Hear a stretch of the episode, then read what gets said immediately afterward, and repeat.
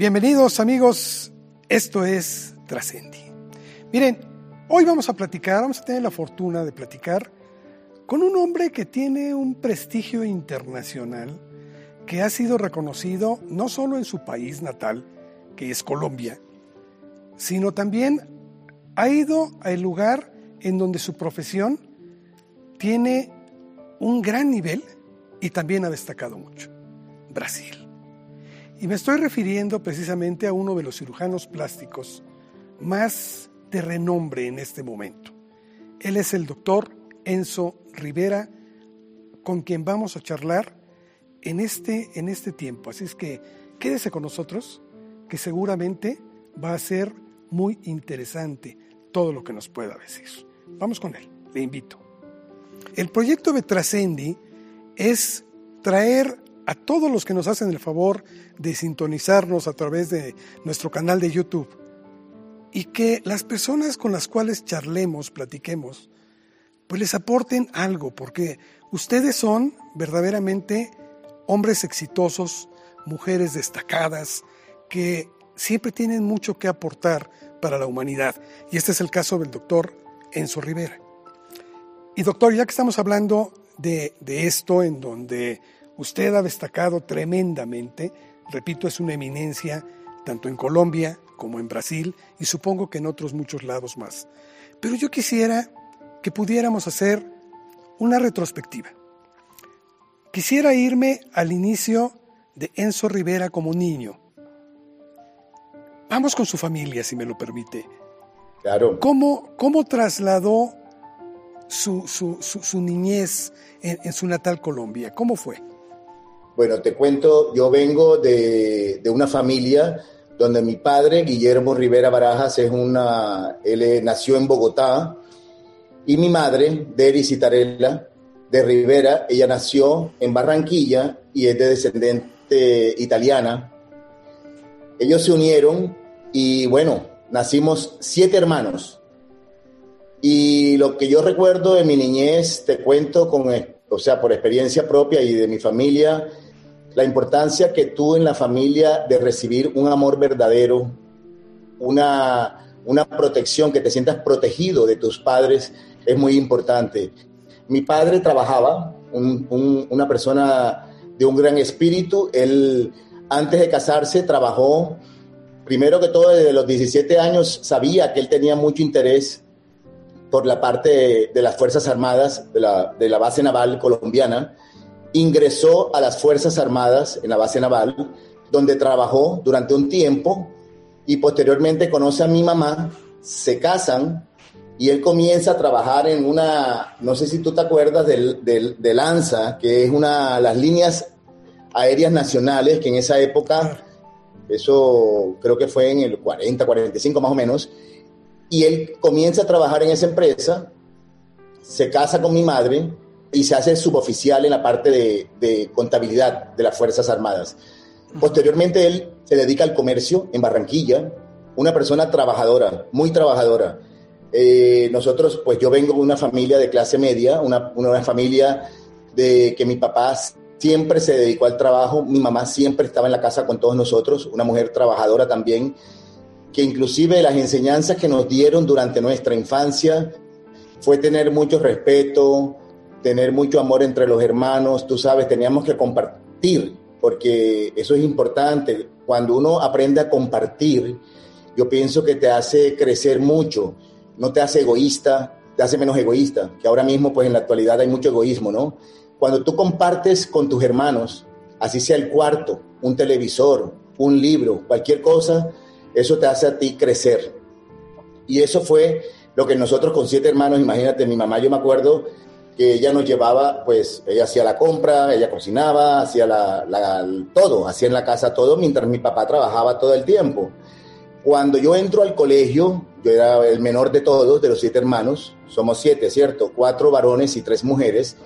Yo era el menor de todos. Yo cuando voy al colegio, era un colegio de, un, un, nivel académico muy bueno, se llama el Colegio Americano de Barranquilla, un colegio que inicialmente era solamente masculino y tenía la sección de niñas, era separado. y fue uno de los primeros colegios de Colombia, creo que se unió cuando hubo la unión que era el mixto, ¿no? Yo recuerdo que durante la adolescencia mía, estando en el colegio, que te comentaba que lo importante era que mi familia, o sea, mis padres nos, nos educaron como un equipo. y, y esa unión, junto con cierta responsabilidad, porque cuando llegábamos del colegio, yo me acuerdo perfectamente que teníamos que llevarle la comida a mi papá, porque mi papá no podía, y era comerciante, tenía almacenes en Barranquilla, y teníamos que llevarle la comida a él. Y nos ponía mi mamá, al mayor, al, otro hermano, a Guillermo, a Jorge, a Rafael y a mí, a llevarle la comida. Y le llevábamos, llegábamos del colegio, almorzábamos, y una vez que almorzábamos, cogíamos el bus y nos íbamos a llevarle la comida en un portal, comidas a mi papá. Entonces, la alegría de llevarle la comida a nuestro padre, junto con la responsabilidad de que la comida le llegara caliente y todas esas cosas, eso yo creo que también hace crecer a las personas, ¿no? Doctor, todo este amor que se prodigó en esta familia, indudablemente se traslada a la mejor en su profesión, en poder servir a otros, que creo que es lo que usted ha hecho con, con su profesión, con la medicina. ¿En qué momento ese niño Enzo empezó a soñar con ser médico? Bueno, interesante la pregunta porque yo durante la niñez, yo siempre tenía un tío que iba a nuestra casa a visitarnos. Él era médico, el doctor Enzo Citarella. Y cuando yo lo veía él, me llamaba la atención, ¿no? Pero cuando yo tuve 15 años, que mi mamá falleció, después del fallecimiento de mi madre, yo tomé la decisión porque entendí perfectamente la muerte de mi madre, inclusive te digo eso como experiencia, y ahí decidí ser médico. Y terminé mi, mi carrera en el colegio y comencé, inicié la medicina. Siempre fui una, una persona que me incliné para ayudar a las personas, ¿sabes? Y la medicina me facilitó mucho eso, porque durante mis estudios de medicina, uno tiene siempre contacto con personas, con seres humanos, que en realidad nosotros como estudiantes teníamos un contacto directo con el paciente. Ese contacto directo con el paciente te enseña mucho, tú aprendes mucho con ese contacto, no solamente la parte científica y la parte de, de la medicina, sino también la parte como es él como ser humano, porque muchas veces los tratamientos no Tú puedes hacer un tratamiento perfecto a un paciente, pero si el paciente no está feliz en su interior, él no va a recibir ese tratamiento para una ayuda verdadera. Entonces tú tienes que conocer el paciente primero que todo para tú iniciar un tratamiento con él, que él sea completamente, que esté completamente con claridad. Antiguamente los pacientes eran mucho más, como te digo, eran sumisos. Tú le decías, te tomas esta pastilla y se la tomaban. Actualmente no. Tú le dices a un paciente, tómate esta pastilla, ¿y esa pastilla qué es? Voy a verificar, entran en Google, entran en, investigan a ver, no, doctor, esto tiene mucho efecto. Ellos saben más que nosotros. Entonces es mucho más difícil esa, ese, ese, ese, ese, ese tipo de tratamiento, pero uno se va adaptando a, medida que va creciendo y evolucionando el, ser humano, ¿no? Doctor, sabemos que de por sí la carrera como médico es de mucho sacrificio, es de mucho empeño, de mucha enjundia, y bueno, hacer una especialidad todavía es el doble de ese esfuerzo. ¿Qué le llevó a usted a escoger justamente la cirugía plástica como esta postprofesión? Bueno, te cuento, Carlos, que siempre me encantó. Yo en Barranquilla, cuando era estudiante de medicina, siempre me incliné por acompañar ciertos cierta parte, por ejemplo, pacientes quemaditos, pacientes que necesitaban algo de cirugía plástica o reconstructiva. Y siempre me interesé por ese lado. Y no pensé en hacer otra cosa sino cirugía plástica. Y en mi cabeza estaba que yo iba a hacer con el profesor Pitangui en Brasil. Y te lo digo, ¿eh? fue una, un pensamiento que yo tuve. eso, eso es un, una cosa que lo tengo que decir porque es una experiencia vivida por mí. Yo lo pensé. En el momento que lo pensé, muchos de mis amigos, tú estás loco, tú que vas a estudiar allá con Pitangui, imagínate yo sí voy a estudiar con él, voy a conseguir y hacer mi especialización allá. En realidad los medios económicos se me dificultaba un poco, pero tuve la oportunidad de cuando terminé mi carrera, trabajé con el Ejército Nacional de mi país durante dos años. Ahí reuní un dinero y con ayuda de mi papá, que estaba bastante enfermo en esa época, de todos modos, me vine al Brasil con esa, con con ese objetivo de estudiar con el profesor Pitangui, que era en la época muy difícil entrar en la escuela. Y cuando llegué al Brasil, pues me sorprendí porque me tocó hacer dos años de cirugía general que no estaba en mi cabeza, porque yo pensé que entraba directamente a cirugía plástica. Cuando fui a presentarme, me dijeron, no, usted necesita hacer dos años de general. Entonces me fui, hice los dos años de general, me presenté en la Universidad Federal Fulminense en Niterói, una universidad muy prestante, acá en la ciudad, al frente de Río Janeiro, en Niterói, y hice mis dos años de cirugía general. Los terminé con muy buen rendimiento académico, muy, muy contento, conocí mucha gente y durante ese trayecto existía un curso que es el curso integrado para cirujanos plásticos. En esa época yo hacía cirugía general, pero en conjunto hacía ese curso que era los miércoles en la noche, para yo poderme ir empapando de lo que era cirugía plástica, porque no tenía ni idea mucho. Entonces ahí me fui, hice el curso y inclusive en esa época gané el segundo lugar en ese curso integrado, no siendo ni siendo residente de cirugía plástica. Entonces todo eso me, ayudó, me ayudó muchísimo. Y cuando presento la prueba donde el profesor Pitangui, pues tú sabes que ahí se presentaba mucha gente de todas partes del mundo.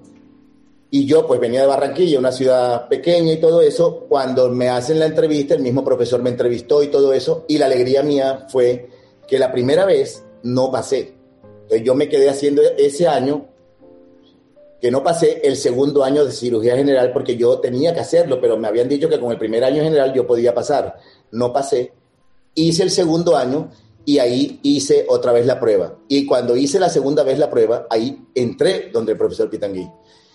Y entrando a la escuela del profesor Pitangui tuve la oportunidad de que él me llamó al mes para yo trabajar directamente en la clínica con él. Él siempre llamaba a tres residentes. Normalmente eran este, brasileros. Eh, pocos extranjeros pasaban, o sea, se quedaban como residentes en la clínica. A mí me llamaron como residente en la clínica y me quedé esos tres años trabajando con el profesor. Me fue súper bien, aprendí muchísimo y muy feliz de haber hecho el servicio que yo siempre quise. O sea, que lo conseguía, que lo pensé cuando tenía 17 años, 18 años. Yo me vine para acá con 27 años. O sea, que tú lo que tienes en tu mente puedes irlo canalizando para conseguirlo y, y se consigue, siempre y cuando pues todo te lo permita, ¿no?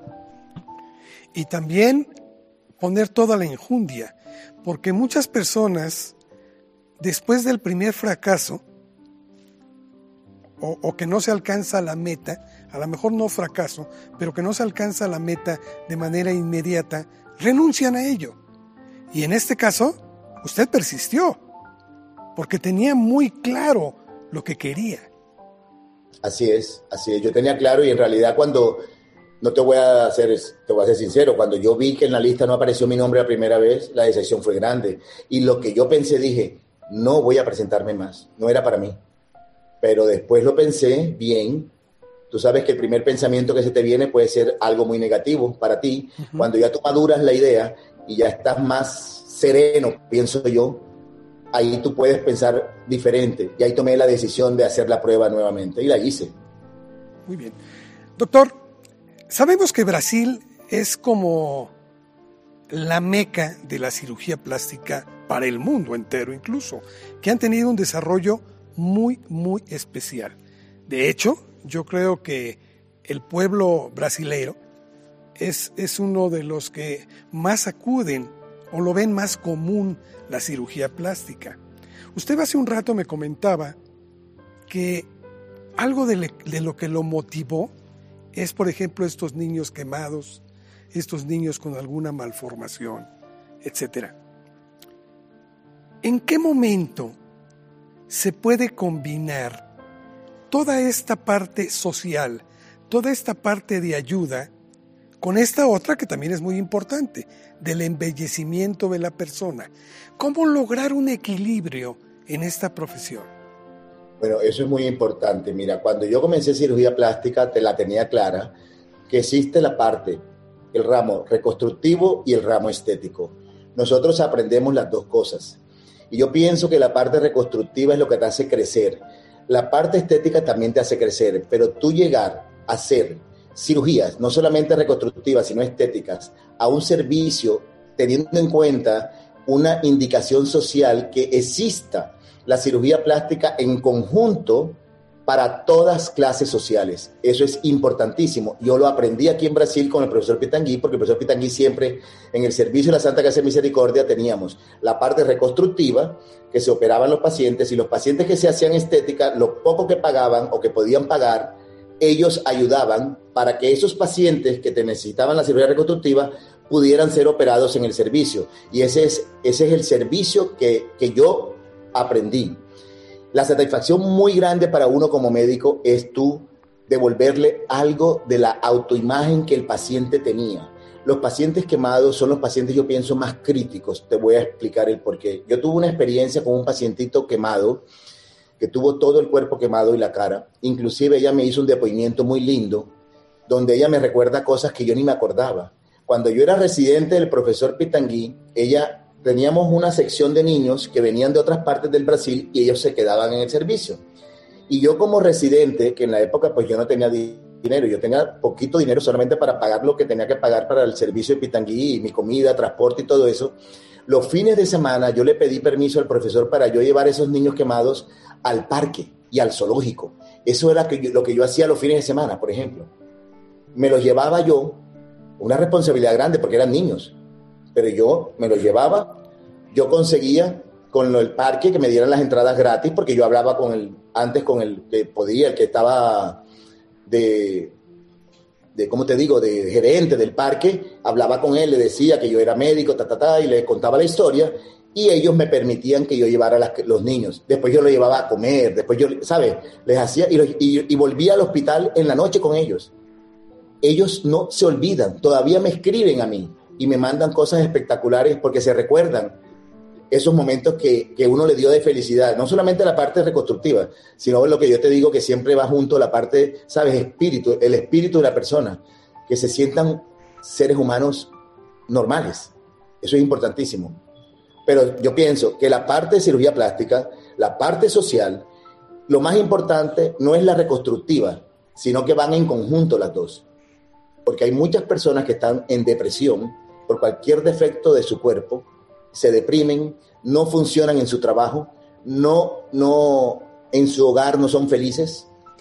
Cuando ellas consiguen una cirugía, te estoy hablando de personas humildes, porque la persona que tiene medios económicos, pues lo hace y listo. Claro, La persona que no tiene medios y que tiene un problema, por ejemplo, una gigantomastía, de unas mamas muy grandes, con dolor de columna, con muchas cosas, que en realidad ella conseguir eso le parece un sueño. Pero si tú se los llegas a facilitar, una obra muy grande. ¿Me explico? Sí, claro. Incluso yo creo, me atrevo a pensar que una malformación, por ejemplo, en una persona puede cambiarlo totalmente, incluso llevarlo a una vida que sea de rencor contra la misma sociedad, de, de ser violenta, etcétera, y cuando puede subsanar eso, pues se incorpora a la sociedad, se vuelve un ente productivo y un ente amoroso incluso, ¿no? Exacto, eso es importante. Lo que tú estás diciendo es perfecto. Es así, porque tú le estás devolviendo a él un reencuentro con su clase social, ¿sabes? Con su, con su medio. Entonces ese reencuentro con su medio lo hace más fuerte. Claro. Doctor, esto, esto lo tienen claro las nuevas generaciones. Y, y, perdón que lo pregunte así, pero cada vez más estamos inmersos en una sociedad muy mercantilista, en donde nos enseñan que los patrones de belleza que nos marcan X personas, X artista, X youtuber, etc., pareciera que es lo más importante en la vida, olvidando que los valores, la esencia del mismo ser, es lo más importante. Por eso mi pregunta, estos jóvenes que están estudiando esta rama de, de, la medicina tan importante, ¿tienen claro esto? Carlos, es una pregunta tan importante la que te estás haciendo porque yo tengo alumnos y yo les enseño no solamente la parte quirúrgica, sino también les trato de enseñar lo que yo vengo viviendo desde, desde pequeño, lo que es mi experiencia de vida. Y yo te digo algo, las redes sociales y todo eso, si tú ves, yo no hago propaganda ni en Facebook ni en Instagram. Los pacientes que me buscan a mí es porque alguien le habló de mí porque yo inclusive ayer le estuve preguntando a una niña que hace las uñas y eso y le pregunté, ven acá, tú si vas a buscar un médico, tú lo buscas por las redes sociales. Me dijo, ay no doctor, yo no lo busco por las redes sociales. ¿Por qué no lo buscas por las redes sociales? Y me dice, no, no, no doctor, yo voy donde un médico que me lo recomienden. Pero la juventud tiene un desespero por una publicación y un marketing exagerado en las redes sociales que tú te quedas atónito. Hay muchos alumnos míos y colegas que lo hacen y lo respeto. ¿ah? Yo no estoy en contra de eso. Pero yo no lo hago. Pero tampoco lo quiero criticar. Solamente que eso banaliza un poco nuestra especialidad. Banaliza un poco la medicina, que son, que, que ya no es, mira, el ser humano está deshumanizado completamente. Te lo digo yo. Ahora con la pandemia, con el COVID, yo me, yo me he dado cuenta. Yo tenía un contacto con mis colegas médicos mucho más fácil. Tú llamas a un hospital, a una unidad, a una unidad de cuidados intensivos, a preguntar por un amigo tuyo que tiene COVID y está intubado, no tienen tiempo, no te pueden contestar, no te dan respuesta, solamente le dan respuesta a un solo familiar. Hay una persona dedicada a darle esa, ¿cómo está el paciente? Entonces ya tú te sientes hasta limitado a tú preguntar como antiguamente que tú tenías facilidad de preguntarle a un colega, oye, cuéntame cómo, cuéntame cómo va mi amigo, qué le ha pasado. ¿Sabes? Todo eso, todo eso se deshumanizó. Yo pienso, ¿por qué? Porque la gente ya no tiene tiempo, nunca tienen tiempo, ¿eh? tan exceso de mucho trabajo. Yo no entiendo cómo, mira, yo tengo tiempo para todo, para todo tengo tiempo y hay que sacarle tiempo a todo en la vida. Tú tienes tiempo para trabajar, tienes tiempo, tienes que tener tiempo para la familia, Tienes que tener tiempo para los amigos, para tus hijos, para, para tu placer, para tu, ¿sabes? ¿Quieres estar durmiendo cuatro horas? Pues duerme cuatro horas. Si tu organismo te lo está pidiendo, hazlo. Y eso que tú me estás diciendo de las redes sociales me parece que es un exagero. Pero yo continúo con mi criterio que te estoy comentando, que las redes sociales son buenas y son malas. Pero gracias a Dios tenemos aquella persona que lo está escuchando o que aquella persona que lo está viendo en las redes sociales y se da cuenta, si ella va a ir donde ese médico, hay muchas que van donde esos médicos que tienen un, no sé cuántos seguidores. Ese médico es maravilloso porque tiene 5 millones de seguidores, no sé cuántos millones de seguidores. Eso me parece que está errado, pero si esa persona lo quiere hacer así, pues hay que aceptarla, porque ella tiene ese nivel de espíritu para conseguir el médico que ella merece y que quiere, y hay que respetarle. Yo pienso eso. Doctor, yo creo, y, estoy viéndolo como un abanderado de lo que yo me gusta, eh, la ética en cualquier género de la vida es fundamental. y, yo creo que en un médico lo es más. Brasil está pasando un momento de un gran boom, sobre todo en la cirugía plástica. Mucha gente recurre a ella. Qué bueno que lo hagan. Qué bueno que lo hagan, yo no tengo nada en contra de esto. Pero creo que también, lamentablemente, hay quien se aprovecha de esta situación. Yo a usted lo veo como este abanderado, precisamente de esta ética. Cuando a usted se presenta una persona que usted siente que no es necesario una cirugía de esta naturaleza que le, le va a solicitar, ¿usted lo comenta con ella? ¿Trata de disuadirla de ello? Sí, Carlos, mira, es tan importante que cuando una paciente llega a mi consultorio y yo veo que en realidad ella no necesita absolutamente nada, hay que ayudarla, porque uno como médico no solamente es cirujano plástico, sino también consejero, uno tiene algo de, de psiquiatra también, de psicólogo, y uno trata de convencer a la persona que no es lo que ella piensa, que ella se está viendo en el espejo algo que no existe porque no lo tiene. Yo no la opero.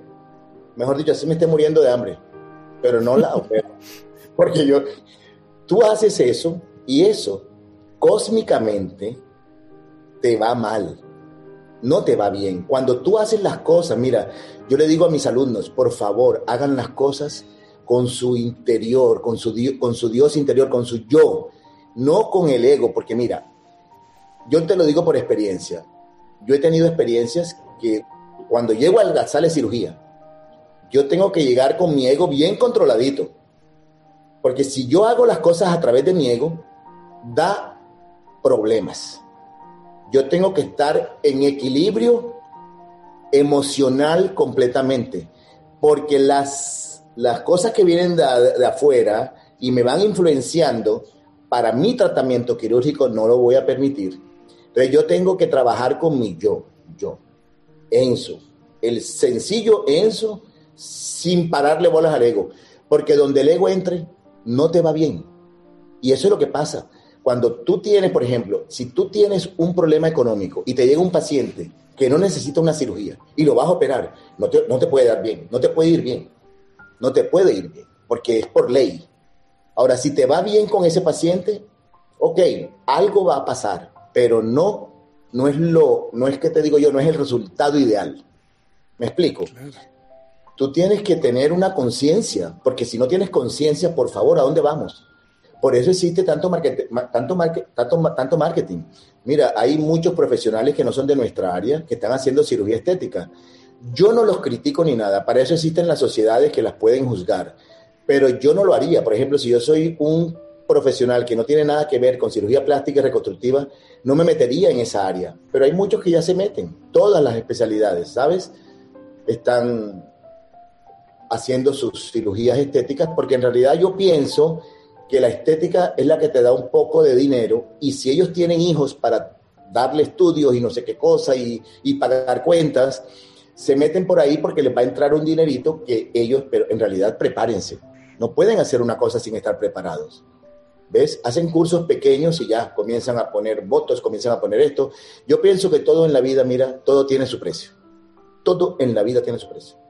Ya sea con esta generación o con las generaciones próximas todo tiene su precio. Tú tienes que tener mucha cautela para tú no arrepentirte. Yo le digo a mis hijos, por favor, ustedes si se equivocan, ok, pidan disculpas, pero lo ideal es no equivocarse. Y no cometer errores para no pedir disculpas, porque a mí lo que más me indigna es cuando una persona pide disculpas. No te imaginas lo que me pone mal genio. Porque cuando es mejor evitar, evitar, pero pedir disculpas, por favor, siempre existen disculpas si llega tarde personal, si no llega, siempre existe una disculpa. Eviten llegar tarde, no roben el tiempo de los otros. Hay que tener un respeto también por el tiempo. ¿ah? Tú me dijiste a mí, Enzo, a las 5 de la tarde, yo a las 5 estaba aquí. Yo no me podía atrasar, porque yo no puedo, yo tengo que respetar tu, tu, tu, tu, tu espacio, tu tiempo. ¿Ves? Y eso es lo que mucha gente no entiende. Yo marco a una paciente, yo tengo que decirle al paciente, por favor, llega a las 2 de la tarde. Y yo soy de los que si no llega a las 2 de la tarde, yo, yo prefiero que me espere un minuto él a mí.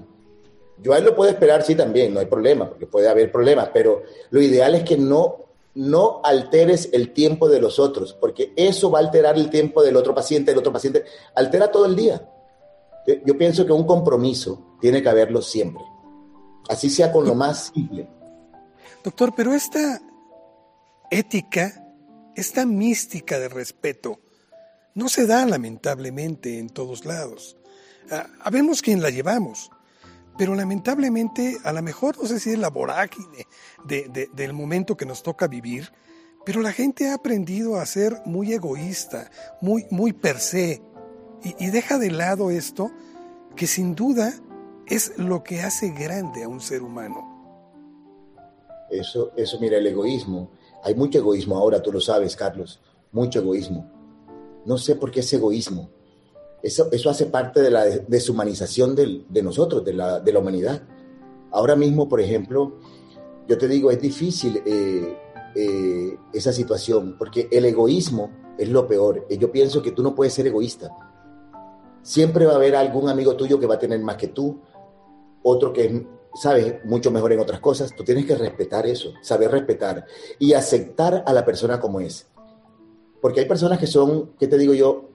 El egoísmo es algo, es algo que viene de, adentro, ¿sabes? Si el papá fue egoísta, el hijo va a ser egoísta. Si la mamá fue egoísta, la hija va a ser egoísta. Yo pienso que eso es parte de la educación.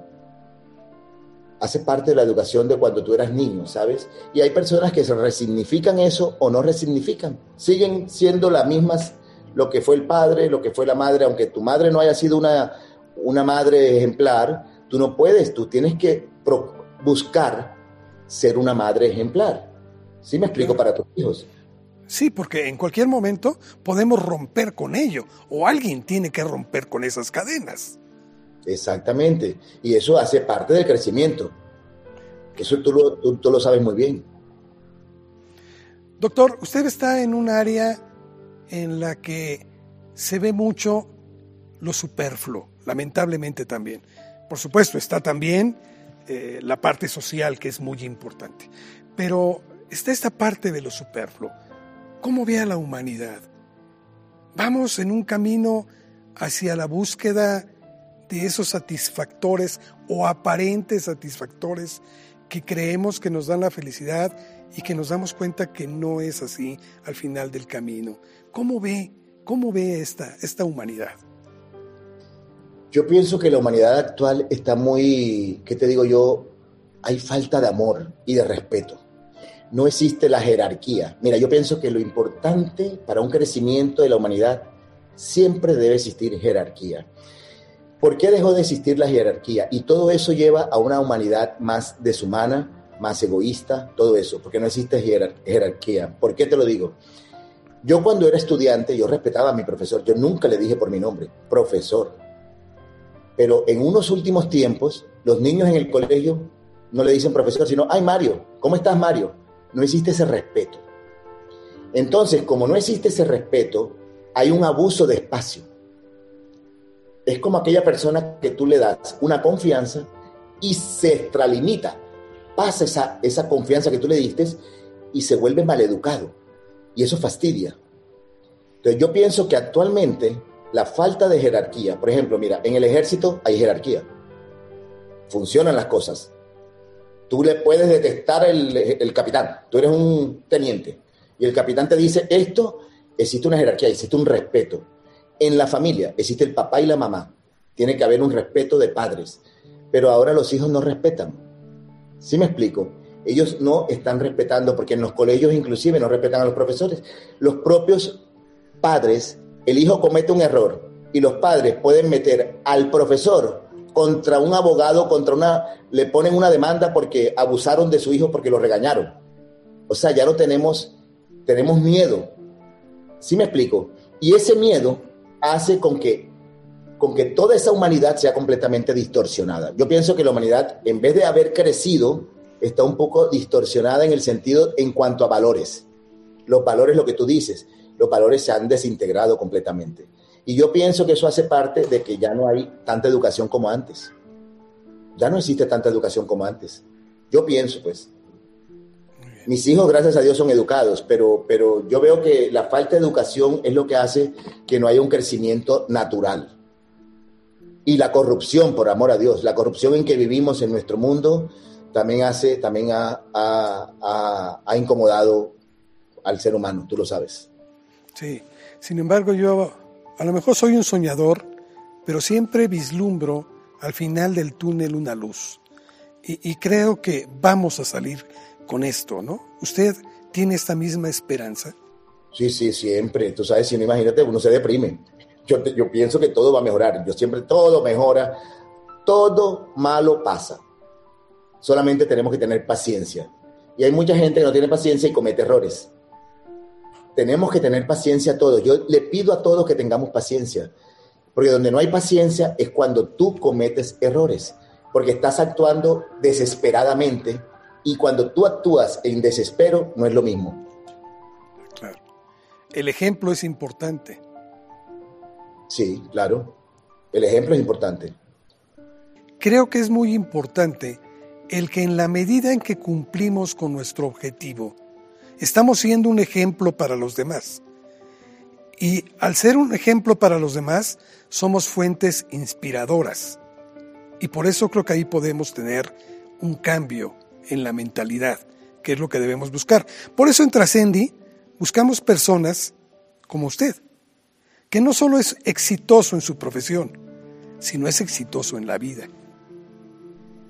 Bueno, muchas gracias Carlos por darme ese elogio, pero yo pienso que eso lo tenemos mucho. Lo que pasa es que yo pienso que las personas no aprovechan de los dones que tenemos tan fáciles.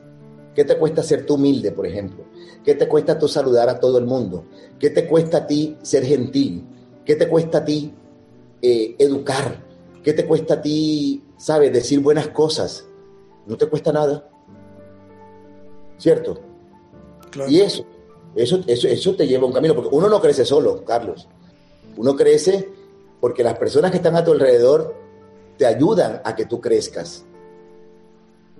Mira, está la funcionaria del aseo, está la funcionaria de, la portería, está la funcionaria. Esos funcionarios son los que te hacen crecer a ti en la vida, de verdad. Llegar tú, saludarlos, darles un saludo, preguntar cómo están sus hijos, preguntar cómo están ellos. Mira, hay personas que entran y ni saludan. El mundo está así. Yo salgo a veces del elevador o entro y estoy ahí y yo puedo decir, no me saludan, yo digo de una, me convertí en invisible. Buenas, buenas tardes. Ay, no, disculpe, señor, buenas tardes. Yo digo, ah, bueno, buenas tardes. Porque es que eso me incomoda. La gente va en su mundo por la rapidez, mucho trabajo, mucho estrés. Entonces la gente está muy agresiva también, ¿sabes? Actualmente, pienso yo. Esa agresividad también nos lleva... La agresividad, no, con agresividad no actuamos bien, pienso. Doctor, para usted, ¿qué significa la palabra trascender? Bueno, trascender para mí es un constante eh, de cambio, de superación, yo pienso. Tienes que superar. Todos los días tenemos que superar. Trascender para mí es cotidiano. Pienso que es algo que tienes que llevarlo, lo traes desde niño.